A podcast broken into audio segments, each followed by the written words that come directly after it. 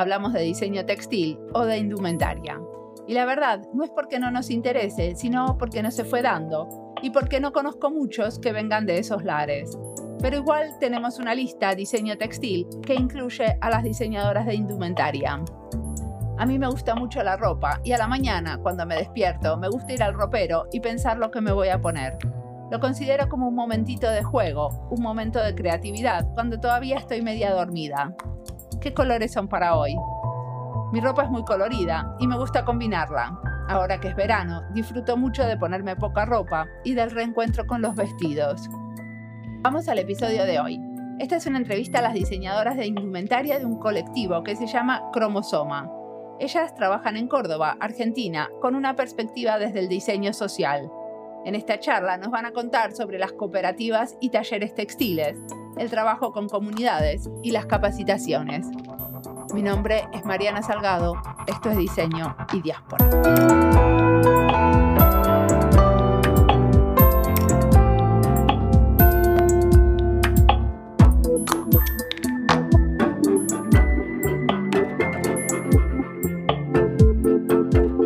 Bueno, ¿quién se presenta?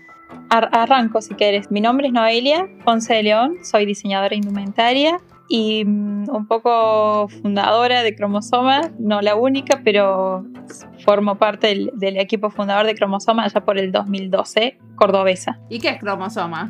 Cromosoma es, hoy es un estudio de diseño que trabaja como base desde el diseño social vinculado a la indumentaria pero que tiene como un formato, o sea, ha mutado desde su comienzo cuando empezamos, eh, empezamos trabajando en territorio, es como un eje que se mantiene desde el 2012 hasta hoy, con comunidades, desde una visión de la indumentaria y todo lo que ocurre alrededor.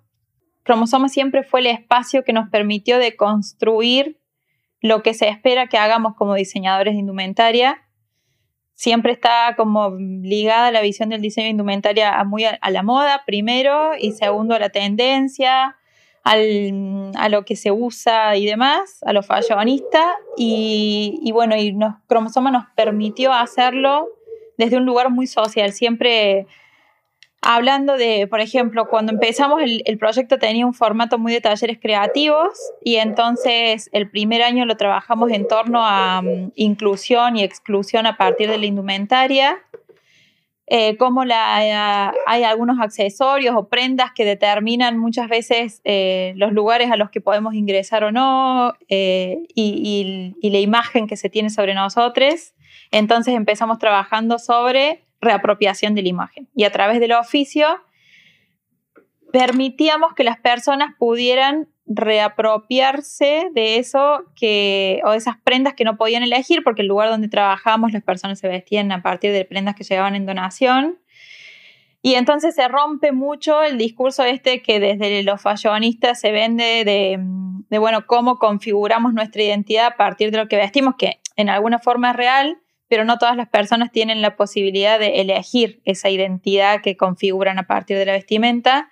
Entonces, enseñábamos a coser, a customizar las prendas y de esa forma podían hacer de eso que usaban algo más propio y no algo que solamente sacaban de una bolsa y tenían que ponerse. Después trabajamos con víctimas de violencia de género y cuál es la relación de esas mujeres con la vestimenta, cuál es la autopercepción de los cuerpos, eh, cómo se vinculan, porque también estábamos trabajando en una zona de mucha vulnerabilidad, entonces cuando hablamos de vestirse, ellas nos decían, bueno, ¿para qué me voy a vestir yo acá? Mira dónde vivo, no salgo del lugar donde estoy. Y ahí trabajamos eh, también desde lo creativo, muy de, construyendo esa relación con el vestirse y ellas lo abordaron de un lugar eh, de intervenir prendas a partir de lo que cada una concebía su rol como mujer en el contexto que habitaban. Entonces terminó eso con una muestra eh, creativa en una jornada de, de contra la violencia de género. Pudieron exponer todo lo que habían trabajado en torno a las prendas ahí. Y después, desde ya desde el 2014, empezamos a vincularnos con otro tipo de comunidades, más a partir de necesidades. Eh, empezamos a habitar espacios productivos como cooperativas y talleres textiles. Y ahí, bueno, ya nuestro rol empezó a transformarse en esto de, mm, de bueno, hay mujeres trabajando que empiezan a trabajar muchas veces por necesidad, sin mucho conocimiento, sin mucha técnica. Entonces, ¿cómo suplir con las herramientas de diseño que nosotras traíamos eh, esas falencias que se presentan, por ejemplo, en la relación con los clientes o en el perfeccionamiento de los servicios que brindan, en los productos que hacen, porque muchas también, además de los servicios, empiezan a generar productos como para sacar ahí una diferencia de, lo que hacen. En, monetaria, digamos. no me cuentes todos ah. los detalles de todo. Dale, dale. O sea, llegamos al 2014, en 2014 eh, si me querés contar la historia está buenísimo, pero a grandes rasgos, porque así después podemos hilar fino después que se presentan las otras. Ah, perdón, perdón, yo me, me, embarqué, perdón. Bueno. Eh, o sea, del 2014 a ahora cambiaron ese paradigma de trabajar en relación a las cooperativas y los talleres textiles o sigue siendo el mismo? No, tenemos hoy, o sea, una nueva configuración hoy sí como estudio, con tres ejes muy claros. Hoy Cromosoma es un... Ahora son un estudio de diseño, pero no tienen la vinculación con las cooperativas y los talleres. Sí, tenemos tres ejes. Hoy como estudio de diseño tenemos tres ejes principales. Uno es el trabajo en territorio con comunidades textiles de acá de Córdoba y con, estamos trabajando con dos comunidades wichí del norte. Tenemos el otro eje que es la parte como de contenido y estamos ahí generando capacitaciones con esta visión social desde la indumentaria ligado más a sostenibilidad también. Y tenemos la otra pata que es de servicios, donde casualmente o no estamos trabajando con marcas y emprendedores desde la economía circular. Los proyectos que se están acercando son proyectos que están eh, trabajando desde el upcycling o desde la regeneración de residuos textiles. Y tenemos una marca particular que trabaja con fibras naturales, ella también trabaja con comunidades y nosotros hacemos eh, una parte del desarrollo de producto de esa marca. Buenísimo, entonces ahora sí les pido, a ver, a Natsue, ¿me contás de vos? Yo soy Natsue, soy diseñadora de indumentaria también, diseñadora de indumentaria y textil del interior de Córdoba desde, bueno, desde el año pasado eh, configuramos el estudio y yo vengo más laburando la parte de diseño eh, en vinculación con discapacidad, eh, poniendo un poco a disposición las herramientas con las que contamos para digamos, suplir ciertos desafíos que hay con, con, este sector de la población. Y bueno, y actualmente estamos encarando, encauzando cromosoma, nutriéndolo desde las tres visiones y tres caminitos que cada una recorrimos. Y este, el diseño en vinculación con la discapacidad, eh, eh, con la discapacidad tiene que ver con alguno de estos tres áreas, con las comunidades, con las capacitaciones o con los servicios, o con los tres. Se vincula más a capacitaciones. Llevamos solo un fragmentito de lo que es el diseño eh, aplicado a, desafíos sociales y al momento de compartir un poco cómo se puede poner a disposición el diseño, ahí se vincula a discapacidad, pero actualmente no estamos encauzando ningún proyecto vinculado a discapacidad. Sí, anteriormente se trabajó, eh, ahí sí estaba NOE, con una fundación en la que, por un lado, eh, recuperaban residuos textiles de, de acá de la ciudad, y uno de los destinos, porque tuvieron distintos destinos, era la generación de productos eh, alfombras a través del anudado, una institución que trabajaba con jóvenes con discapacidad. Entonces, por un lado, se, le, se volvía a insertar el residuo textil a, una cadena productiva y por el otro, eh, estos jóvenes podían trabajar las habilidades manuales, la motricidad fina, a través de ese ejercicio. ¿Y después qué pasaba con los productos? Esos productos se comercializaban y eh, generaban ingresos para esa institución. Noé, te doy el pie, pero tuvo inicio y, cierre. Buenísimo. ¿Y Agostina? Bueno, yo soy Agostina Martino, soy también diseñadora de indumentaria, soy de Córdoba Capital. Eh, siempre digo que soy emprendedora, creativa y docente para, para una presentación cortita, emprendedora porque me, me encanta iniciar proyectos y tuve muchos, eh, unos 3, 4 años marca de calzado eh, muy focalizada en desarrollo de productos, y bien trabajada desde el descarte. Em, bueno, tuve ahí como una, una revisión de, de, mi rol como diseñadora y entendía que el diseño ya desde producto me quedaba chico y necesitaba ir por otros caminos y ahí llega, llega Cromosoma a mi vida el año pasado, eh, ya, ya en contacto con No y conociendo de qué, de qué iba, pero eh, con, eh, entendiendo el diseño desde otro lado y con, con muchísimo más sentido. Em, soy, me digo creativa porque intento meterle creatividad y me salva muchas veces de la seriedad. Y docente eh, apasionada de coaprender en el aula. Perfecto. ¿Y em, en qué cosas haces capacitaciones? Porque yo entendí que esto de las capacitaciones tenían que ver con la sostenibilidad. ¿De qué manera? Desde Cromosoma tenemos eh, uno de los ejes, que es lo que contaba eh, Noelia, un producto que desarrollamos junto a una socia que está en Buenos Aires, que se llama Cátedra B, y la propuesta tiene que ver con em, traer una visión B de lo que por ahí los planes de estudio no llegan por la actualidad a cubrir, entonces traerlos la parte sostenible desde la visión eh, ambiental, social y también económica de, la economía circular, que desde Cromosoma le ejercemos en distintos proyectos en la práctica. Entonces la intención es llevar capacitaciones desde esa lógica y intentando también pensar en esta lógica de, de no hay planeta B. Entonces, yo la lógica la entiendo, pero ¿dónde llevan la capacitación? ¿Quién se capacita acá? ¿Son estudiantes de diseño o son comunidades? No, estudiantes de diseño, emprendedores y eh, hacedores del rubro de la indumentaria principalmente. Las capacitaciones con comunidades también las hacemos en el eje territorio. Que ese es el de ah, en, el, en el primero, el de las comunidades textiles. Exacto. Así es, así es. Perfecto. Y ahí, ¿de qué manera suceden esas capacitaciones? Ahí generalmente las capacitaciones están muy vinculadas a la problemática que se esté trabajando con la comunidad, porque no es que armamos un programa de capacitaciones para territorio, sino que cuando ingresamos a, alguna, a algún territorio o a trabajar con alguna comunidad, de los primeros encuentros surgen como las distintas necesidades que las comunidades plantean y se arma un, como un programa, un proceso de trabajo medio como sistemático, digamos, no solo de resolver, por ejemplo, la moldería dentro de un taller textil, sino también de poder capacitar para que las mujeres puedan resolverlo de manera autónoma después o poder acompañarlas, por ejemplo, en el taller textil donde estamos trabajando ahora, se hicieron capacitaciones hasta en programas de Photoshop, porque son herramientas que a ellas les permiten espejar, por ejemplo, las imágenes que luego estampan, tienen como tienen servicios de estampación, pero no pueden llegar a las imágenes eh, con la calidad que deben tener para después estampar y eso es por desconocimiento de, algunos programas.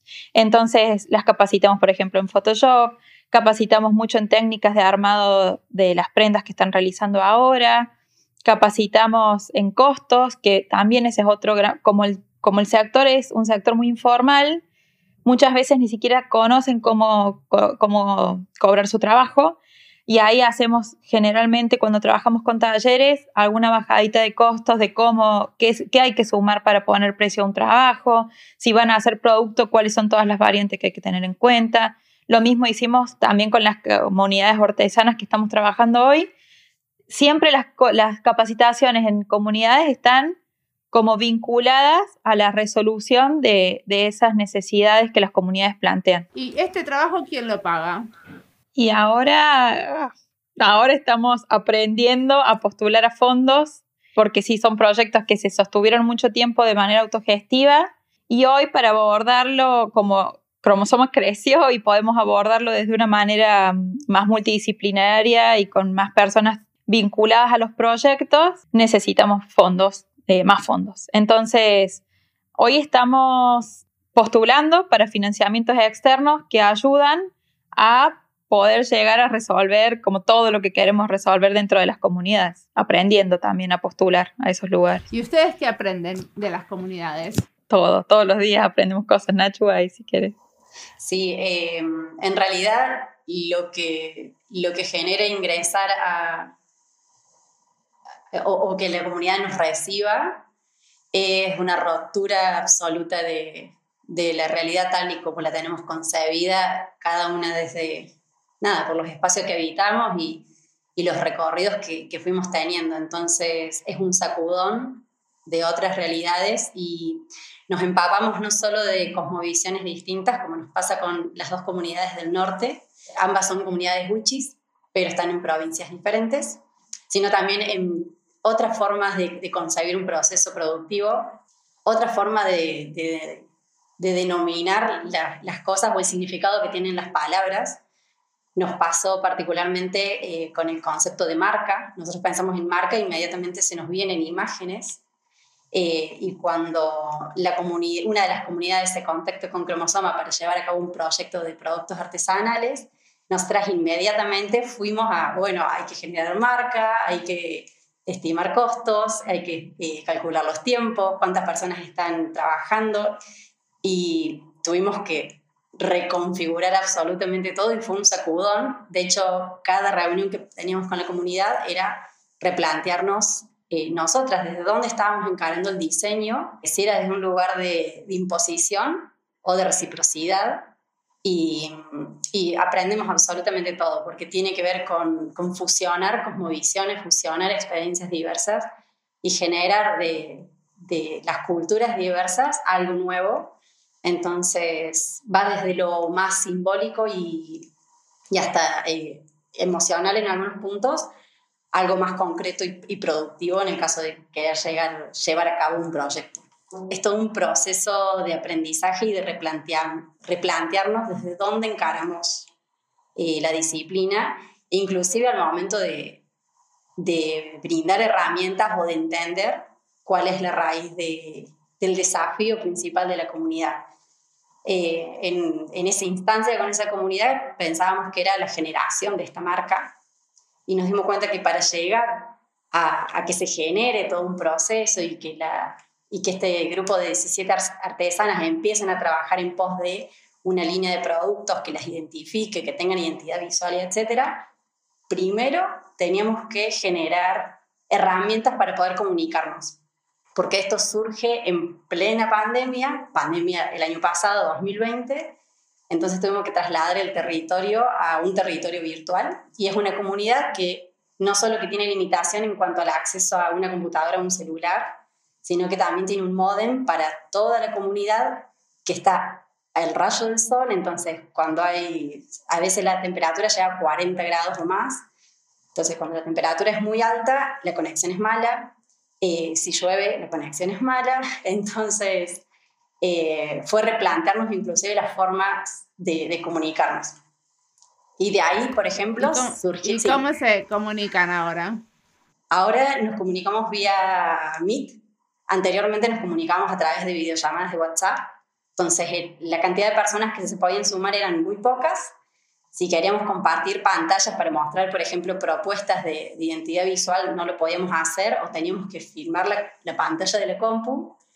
Eh, y bueno, además que los celulares también tienen un límite en cuanto a, aguantar la, la, comunicación.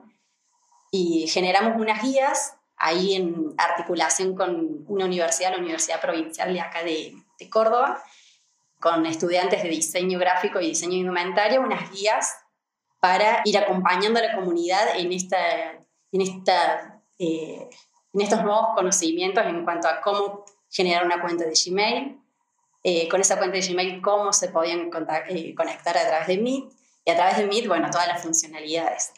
Eh, que fue una, fueron dos guías. Una, sí. Pero para usar Meet no tenés que solamente cliquear el link. Claro, pero por ejemplo esto de decir clique el link, el concepto de, de clic no es el mismo y no se conoce. Entonces teníamos que trasladar lo verbal a algo más descriptivo y visual. La comunidad se maneja mucho desde lo visual, entonces las guías eran muy visuales y también las íbamos co-construyendo. Le mostrábamos la guía a la comunidad, ellos probaban a ver si era efectivo o no y nos daban devoluciones y se iba ajustando para que esa guía quede para la comunidad y, y bueno, sea una herramienta de, uso democrático, ¿no? Una herramienta abierta. ¿Y, ¿Y, la comunidad Wichi habla otro idioma aparte de castellano? Sí, habla Wichi. Tiene, como lengua materna muchos tienen castellano, pero también principalmente las abuelas, los abuelos manejan como lengua materna el wichi. Y es una lengua verbal principalmente, no tan escrita. Para la parte escrita sí, sí se manejan más con el castellano. Entonces ahí sí no, no encontramos una limitación eh, en, en, esta traducción o este armado. Sí nos pasaba ahí otra ruptura para nosotras en el proceso, que cuando nos conectábamos a las reuniones, había un referente de la comunidad que era quien se comunicaba con nosotras y el resto de las artesanas estaban presentes a modo de asamblea, digamos, sentadas ahí por ahí, alrededor de la compu donde estuvieran. Y cada cosa que nosotros decíamos, Javi se comunica, o sea, las decisiones se toman entre, entre todos ahí. Entonces, cada cuestión que tenía que pasarse a la comunidad, todo en vivo, mediante videollamada en vivo, eh, lo charlaban, por ejemplo, en su lengua y después como el resultado, nos transferían el, resultado de la decisión a nosotras en castellano. ¿Y no aprendieron Wichi? Aquí algunas palabras y las pronunciamos muy mal. Admiramos cómo suena.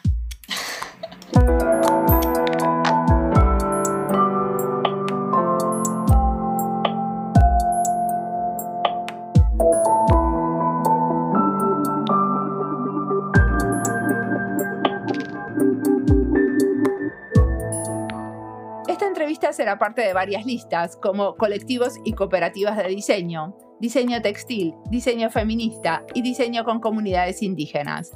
Las listas las encuentran en nuestra página web y en Spotify. Si alguien quiere una lista especial que no tenemos, se pueden comunicar con nosotros y se la armamos. Ellas dicen que con el tiempo quieren ser prescindibles y que se generen posibilidades de autonomía con los procesos para que las personas con las que colaboran en las comunidades no las necesitan. Pero encontrar ese momento y la manera de desprenderse es también parte de lo que hay que diseñar. Ellas saben que hay un camino por recorrer y parte de acompañar con diseño es entender cuando una es prescindible. Y estas cosas no son fáciles porque mientras una diseña, también se compromete afectivamente y tiene ganas de estar con esas personas y que la necesiten. Cómo desprenderse despacito, respetando los tiempos del otro o la otra. Eso es algo que también se relaciona con la crianza de nuestros hijos. Ni muy rápido ni muy despacio, sabiendo que todo lo que hago siempre va a tener errores.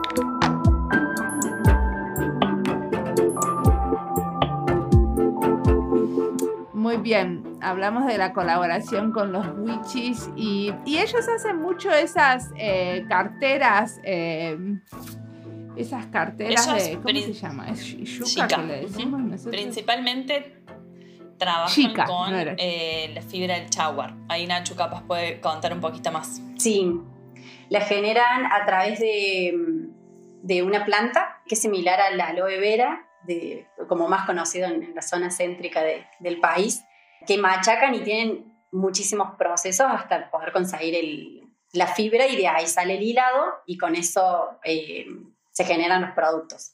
Muchas veces teñidos con tintes naturales también que, brinda el monte.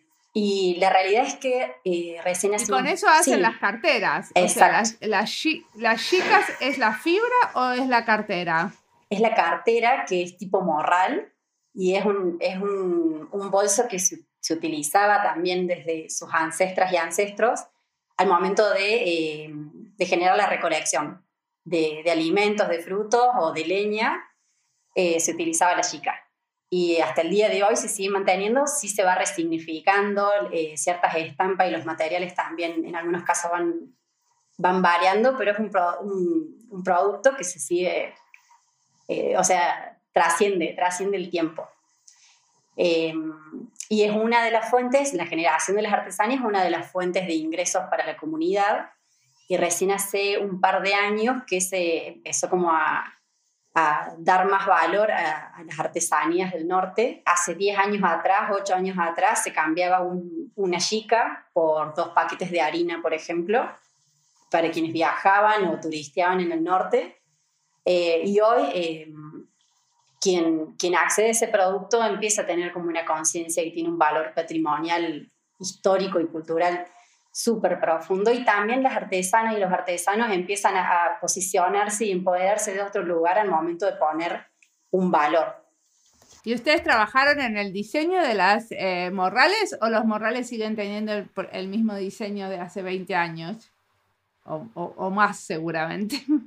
Las chicas sí, sí siguen manteniendo los, los diseños que utilizaban en muchos casos las ancestras y los ancestros. También es porque este conocimiento se transmite de, de boca en boca y generación en generación. Y también el simbolismo que queda plasmado ahí representa historias de la comunidad, mitos, hay una transmisión cultural en lo que se plasma después en morral.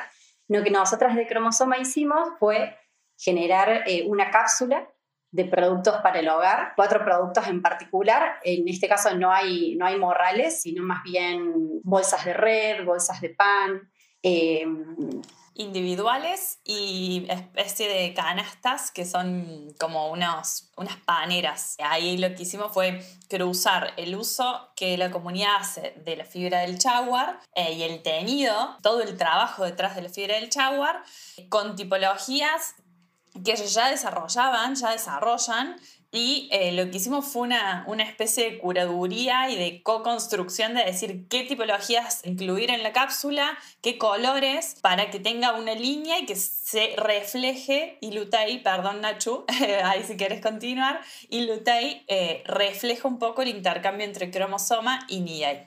¿Qué es la cápsula esta que hablas? ¿Qué es Niyai? Niyai es, es la marca que creamos junto a la comunidad para los productos de la comunidad. ¿sí? Eso fue el proceso de trabajo en conjunto con la comunidad. Una vez el cierre de este proceso es la cápsula de productos que se llamó Ilutei. Ilutei significa, Nachu, recordame ahí. ¿Qué quiere decir punto chica? Punto chica es uno de los tres puntos. Las comunidades tejen con tres puntos característicos. Ah, ok. Uno es el punto chica. Entonces, ah, tomamos ese nombre para, hilo de chaguar. Y acá lo importante es que la el armado de esta serie de productos lo que nos permitió fue como prototipar lo que sería un trabajo de marca para la comunidad, porque cuando la comunidad se acerca en la primera reunión que tenemos, la necesidad que nos plantea era ser independiente de sus productos, o sea, generar una marca de esta comunidad y canalizar por medio de esos productos, poder hablar del valor que para ellos tienen poder mantener hoy sus saberes ancestrales. Entonces dijimos, genial, ahí empezamos a trabajar, dijimos, bueno, hay que armar una identidad de marca, hay que armarles un Instagram, hay que comercializar y demás. Y esto era lo que contaba Nachu, que con el, con el pasar de los encuentros se empezó a romper como toda esa idea preconcebida que teníamos de, bueno, si la comunidad quiere una marca, ¿cómo tiene que ser una marca? Porque nos dimos cuenta de que la comunidad ni siquiera sabía lo que era un Instagram, de que ni siquiera sabía lo que era un logo, por ejemplo. Y entonces tuvimos que empezar a generar un proceso que nos permitiera conjugar las lógicas, primero la cosmovisión que traía la comunidad y cuál es la lógica en la que nosotras vivimos, de mercado, digamos, para que esos productos, si la comunidad los quería comercializar, fueran viables comercialmente. Entonces dijimos, bueno, Empezamos a generar una identidad, sí, eh, generamos esto de las videollamadas, participaban alumnos de gráfico de la licenciatura de diseño, pudimos construirla con, con ellos presentes, aportaron color, aportaron, el isólogo se construyó con la comunidad, por ejemplo, esto de que, bueno, querían representar el punto con el que tejían, entonces ese fue lo que, ese fue lo que quedó como hizo logotipo de la marca. Y después cuando hicimos un ensayo de producir, dijimos, ellos querían hacer un montón de cosas, dijimos, vamos a empezar por un, por un lugar. Si hoy lo que más fácil les resulta son los productos de decoración, que son estos que terminamos armando, dijimos, bueno, si tuviéramos que, que ensayar un proceso de producción para que ellos puedan replicarlo después, empezamos a ensayar, por ejemplo, las fichas técnicas, lo que nosotros manejamos como cotidianamente, es decir, si hay un pedido, para poder trasladar ese pedido a la comunidad, ensayamos el trabajo con una ficha técnica. Cuando pasamos la ficha técnica nos dimos cuenta de que era dificultoso para, para la comunidad poder decodificarla, aunque era una ficha muy simple, pero las lógicas de pensar o de traducir eso que estamos viendo es diferente. Entonces, tuvimos que, suplir como esas cosas que quedaron ahí con vacío por otra videollamada, que trabajamos juntos sobre las fichas técnicas, pudimos ensayar esto de pensar en una paleta de color, por ejemplo, poder pensar en una serie coherente de productos, de que no haya un bolso mezclado con una panera, sino que, bueno, trabajamos en deco y para trabajar deco necesitamos como estos productos, todo lo que nos facilitara poder al menos comunicar de manera comercial, porque es lo que la, la comunidad estaba buscando. Entonces, tomamos este armado de esta serie, de esta cápsula, como un prototipado de lo que sería un proceso comercial de esas artesanías. ¿Y ahora las están vendiendo ellos? Hoy estamos haciendo la gestión comercial nosotras y empezando a trabajar en lo que sería un paso más adelante para que la comunidad pueda comercializar de manera directa. O sea, para hacerse invisible ustedes. Con el tiempo sí, es lo que queremos. Nosotras con las comunidades siempre trabajamos de manera de poder desprendernos, pero no de, desentendernos de las comunidades, sino de que generar posibilidades de autonomía de las comunidades con los procesos, porque no son nuestros productos, no es nuestra historia. ¿sabes? Particularmente estos productos hablan de la historia de una comunidad que no es nuestra, entonces no, no es un lugar que queremos ocupar, pero sí hay un camino largo, sobre todo con estas comunidades que están vulneradas desde un montón de lugares, es más difícil poder desprenderse y, sabiendo que van a poder hacerlo de manera autónoma. Entonces, todavía el acompañamiento tiene que ser de un, de un tiempo más hasta que ellas puedan lograr eh, resolver cuestiones que incluso tienen que ver con la tecnología. Muy bien. Y, y una cosa que no hablamos hasta ahora es esto que ustedes también hacen eh, como servicios para marcas de emprendedores que usan la economía circular.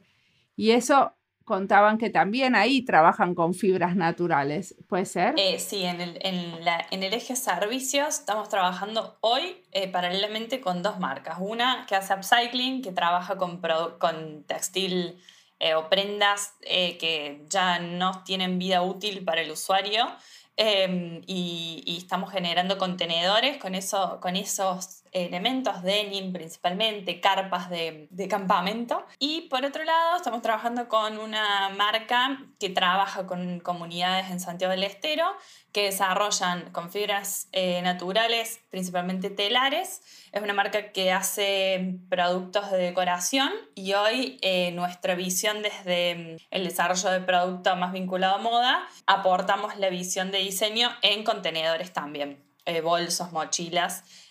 Bueno, con el desafío que tiene trabajar con, con, ese tipo de telar. Los anteriores son contenedores como vajilla y lo otro te referís a cosas para para uso arriba Todo contenedor textil, eh, bolsos, mochilas, eh, morrales, eh, todo, todo lo que tiene que ver con... No llega a ser marroquinería porque es todo en textil, pero son productos para tipo bolsos. ¿Y qué, qué, cosas las inspiran en este momento?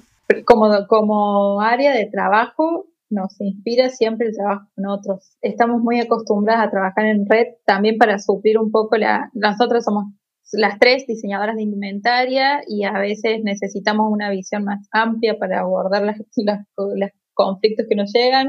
Y entonces necesitamos tejer las redes para suplir esa falta de multidisciplinaridad interna que tenemos en el estudio y de ahí aprendemos, de profesionales o no, digamos, de las comunidades, como decíamos recién, aprendemos todo el tiempo y de nuestros colegas y no colegas que trabajan con nosotras también nos Y esas redes eh, cómo funcionan. Eh, o sea, de dónde se conocen o trabajan con otros estudios, cómo, cómo es. hoy, por ejemplo, estamos desarrollando uno de los proyectos dentro de esto de pensar en potenciar territorio, tiene que ver con el desarrollo de un mapa de remendadores que lo desarrollamos a nivel local. Eso surgió de una experiencia con una red de emprendedores eh, más vinculados a sustentabilidad en nuestra ciudad y desde ahí se dio eh, un crecimiento en red, por ejemplo, desde más desde personas que trabajan en tecnología. Estamos trabajando con, hoy son nueve, eh, algunas colegas diseñadoras y otras eh, colegas que trabajaron en empresas en desarrollo de negocio, desarrollo de tecnología, de productos.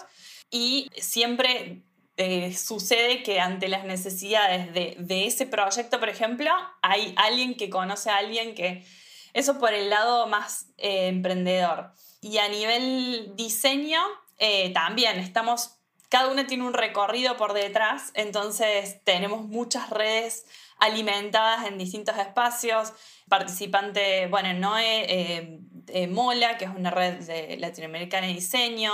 En, a nivel local conocemos también muchos diseñadores, entonces ese alimento de, de, vínculo, la verdad que nos entusiasma y es una constante en cromosoma en todos los proyectos. Muy bien, y cuando hablamos de leer o escuchar, un, cuando, cuando quieren recomendar algo específicamente, ¿qué le recomendarían? Ustedes que escuchan diseño y diáspora saben que siempre hago esa pregunta. ¿Qué le recomendás a otros que estén en esto del el trabajo textil con comunidades, por ejemplo? Primero que, que miren más allá, todavía hay una preocupación que nos atraviesa, que es que las escuelas de diseño, sobre todo en indumentaria, siguen trabajando muy desde la, desde la concepción de la marca, el diseñador que sale y tiene una marca o el diseñador que sale a hacer prendas. Eh, sin embargo, el diseño de indumentaria es un fenómeno súper cultural. Desde que, nos, desde que nacemos nos visten, nos viste otra persona porque no podemos elegir. Y seguramente esa persona que nos viste ya también tiene alguna configuración en esto de uso rosa si es varón, uso celeste si es nena, o no uso rosa. Pasó con mi hermana, por ejemplo, que mi sobrina nació y es totalmente enemiga de ponerle rosa a su hija.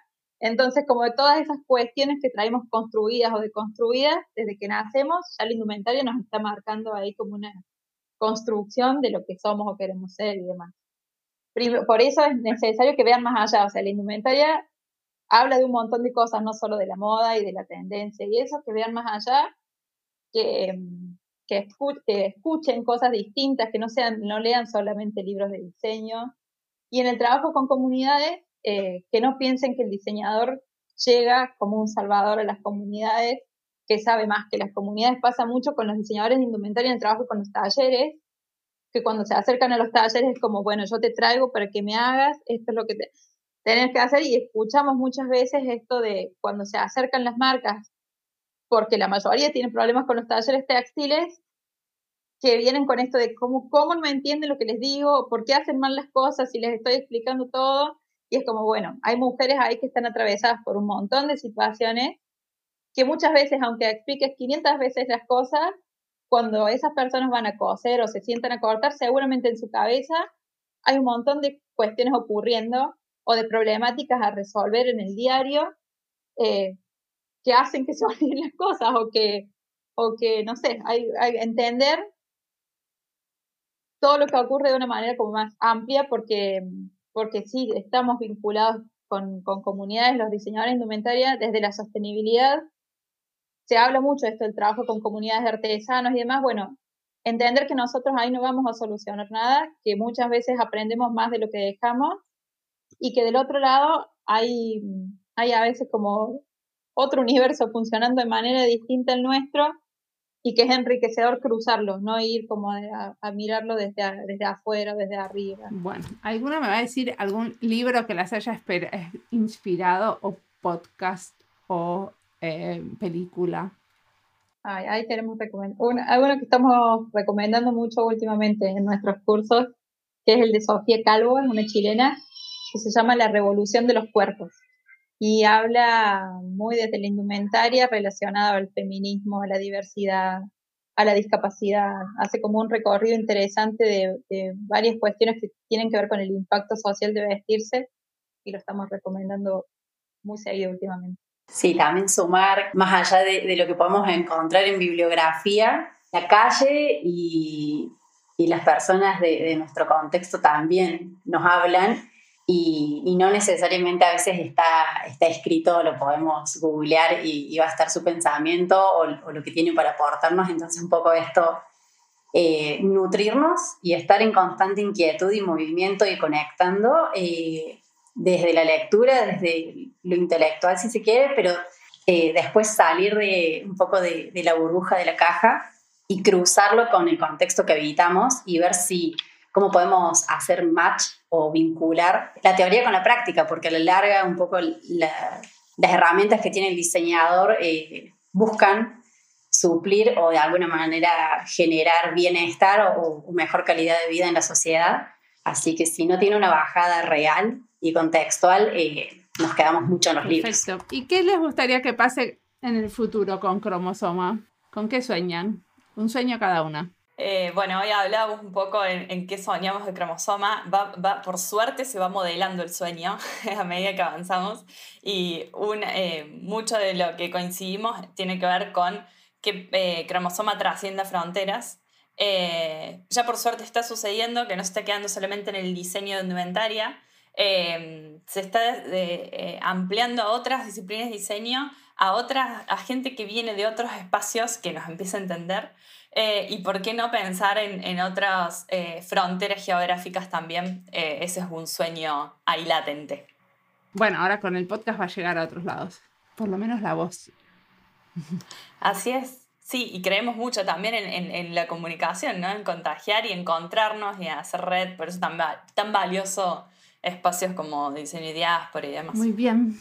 ¿Algo más? Sí, y, y también anhelamos y trabajamos en pos de que el diseño sea, sea visibilizado y concebido como una disciplina que, que tiene muchísimo para aportar y muchas, en muchas ocasiones funciona como nexo entre distintas, distintos sectores o esferas sociales que eh, muchas veces pierden conexión, pierden articulación y frente a desafíos, eh, eh, desafíos sociales, ambientales integrales o, profundos, se necesitan también soluciones a la altura de eso y, necesitamos estar articulados desde el sector público, eh, desde el sector privado, academia, como mencionabas anteriormente, eh, territorio. Digamos, necesitamos empezar a, conversar más y debatir más entre los distintos sectores. Y creo que el diseño ahí puede funcionar como nexo y tiene bastante como eh, para aportar. ¿Y ustedes están en relación con el sector público? En este momento no. Es, es un, gran, un gran anhelo y algo que también venimos como eh, trabajando. Eh, tenemos más el foco en, el sector privado, en articulación con, con, este eje de los servicios, y bueno, y territorio, eh, y ahora territorio con nuestro trabajo en las comunidades y academia con las capacitaciones. pero sí entendemos que es un, es un, es un sector fundamental también para que muchas cosas sucedan. Hay muchas cosas que nos exceden como estudio, que tiene que ver con estos desafíos integrales a nivel, a nivel regional o, nacional. Eh, y es necesario que, que, el sector público se haga más presente. O que lo haga de una manera más continua, porque cuando tuvimos el vínculo pudimos coordinar una acción puntual en 2015 para el sello diseño cordobés, que ese año viró a una visión más responsable y generamos un sello que se llamó sello diseño responsable, uniendo eh, un poco la problemática del residuo textil con la pata de diseño y la pata de comunidad. Se llamó diseñadores a, presentar proyectos para generar productos en base a descarte textil de la ciudad. A cada proyecto se lo vinculó con una cooperativa textil. Se trabajó cuatro meses más o menos entre equipo de diseñadores y equipo de taller para capacitarlos en ese producto que los diseñadores habían presentado. Entonces trabajaron en conjunto y después se les dio la posibilidad a cada uno de esos proyectos de comercializar en la feria de diseño que se hace todos los años en Córdoba, que se llama Córdoba Diseña. Pero fue una acción que tuvo comienzo y fin en ese año, no se volvió a repetir. ¿Y quién la financiaba? ¿Desde qué, desde qué organismo? La Secretaría de Cultura. Secretaría de Cultura y dentro de la Secretaría de Cultura está el área de diseño y desde ahí se generó la acción. Del gobierno de Córdoba. Lo que demuestra sí esas instancias o lo que nos permiten demostrar esas instancias es el potencial que el diseño tiene para trabajar junto a las comunidades. Entonces, esto que, que sí anhelamos, ahí comparto el anhelo con Nacho, que, que sí, que anhelamos esto de que se reconozca esa capacidad del diseño, porque solas no, podemos, digamos, generalmente las comunidades no tienen la capacidad de afrontar lo que demanda como todo un equipo trabajando por eso. Entonces, los proyectos son muy difíciles de sostener. Nosotras, que fue el eje fundante de Cromosoma y porque creemos realmente en que, el diseño tiene mucha capacidad para acompañar a las comunidades en un montón de situaciones, pero sí necesitamos más estructuras. Y una de las, de las patas que necesitamos es del Estado acompañando el diseño para esto, que muchas veces resolvemos incluso cuestiones que tienen que ser resueltas por el Estado y, y otras no. Entonces, porque son necesidades más estructurales a donde no llegamos y también un poco la necesidad de los diseñadores que, que actuamos en estos ámbitos es decir, bueno, yo puedo resolver hasta acá y de acá para eso ya no puedo hacer más nada. Son cosas que nos exceden, pero si no tenemos como esas patas acompañándonos, eh, desde los fondos y desde, desde generar como algunas cuestiones de facilitación para poder trabajar en esos espacios, se hace mucho más difícil poder sostener esos proyectos. Buenísimo. Bueno, muchísimas gracias por la entrevista.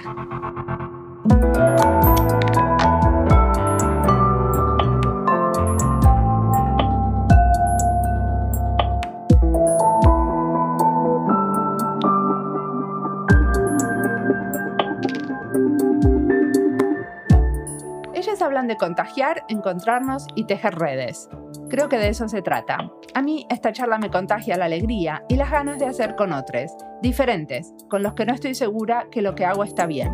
De probar nuevas cosas, de desalambrar, de salir de mi lote, de mi lugar tranquilo y cruzar para otros horizontes. Y muchas veces no son nuevos horizontes geográficos, porque sabemos que para viajar no necesitamos aviones. Sigo viajando con libros y también es un viaje, cada encuentro en una charla con otros. Un ratito de intercambio, de estar alerta a lo que se nos propone y tratar de sacarle el jugo para que cada persona cuente lo mejor que pueda sobre su trabajo y lo que le apasiona. Viajar la pucha, como extraño viajar. Y cuando hago entrevistas argentinas, más, porque al final esta pandemia a los que vivimos en la diáspora nos trajo mucha distancia. Nunca estuve tanto tiempo sin ir a ver a mi mamá ni mi familia. Y cuando una decide vivir del otro lado, nunca piensa que no va a poder volver seguido o cuando sea necesario. Ahora, por ejemplo, las fronteras de Argentina están semicerradas porque hay un cupo de gente que puede entrar por día. Y de golpe, esos 30.000 kilómetros se transforman en millones. Por eso creo que seguiré escuchando historias de hispanohablantes, porque las historias nos acercan y nos hacen creer que nos conocemos todos, hasta sentirnos un poco amigos. Esas voces de otros diseñadores tejiendo redes y queriendo conectarse con otros a miles de kilómetros, esas voces queremos escuchar más y ver las similitudes y entender las diferencias. Como siempre, la música del podcast es de Antonio Zimmerman, el diseño de sonido es de Andy Fechi. Este podcast está publicado con licencia creativa común con atribuciones.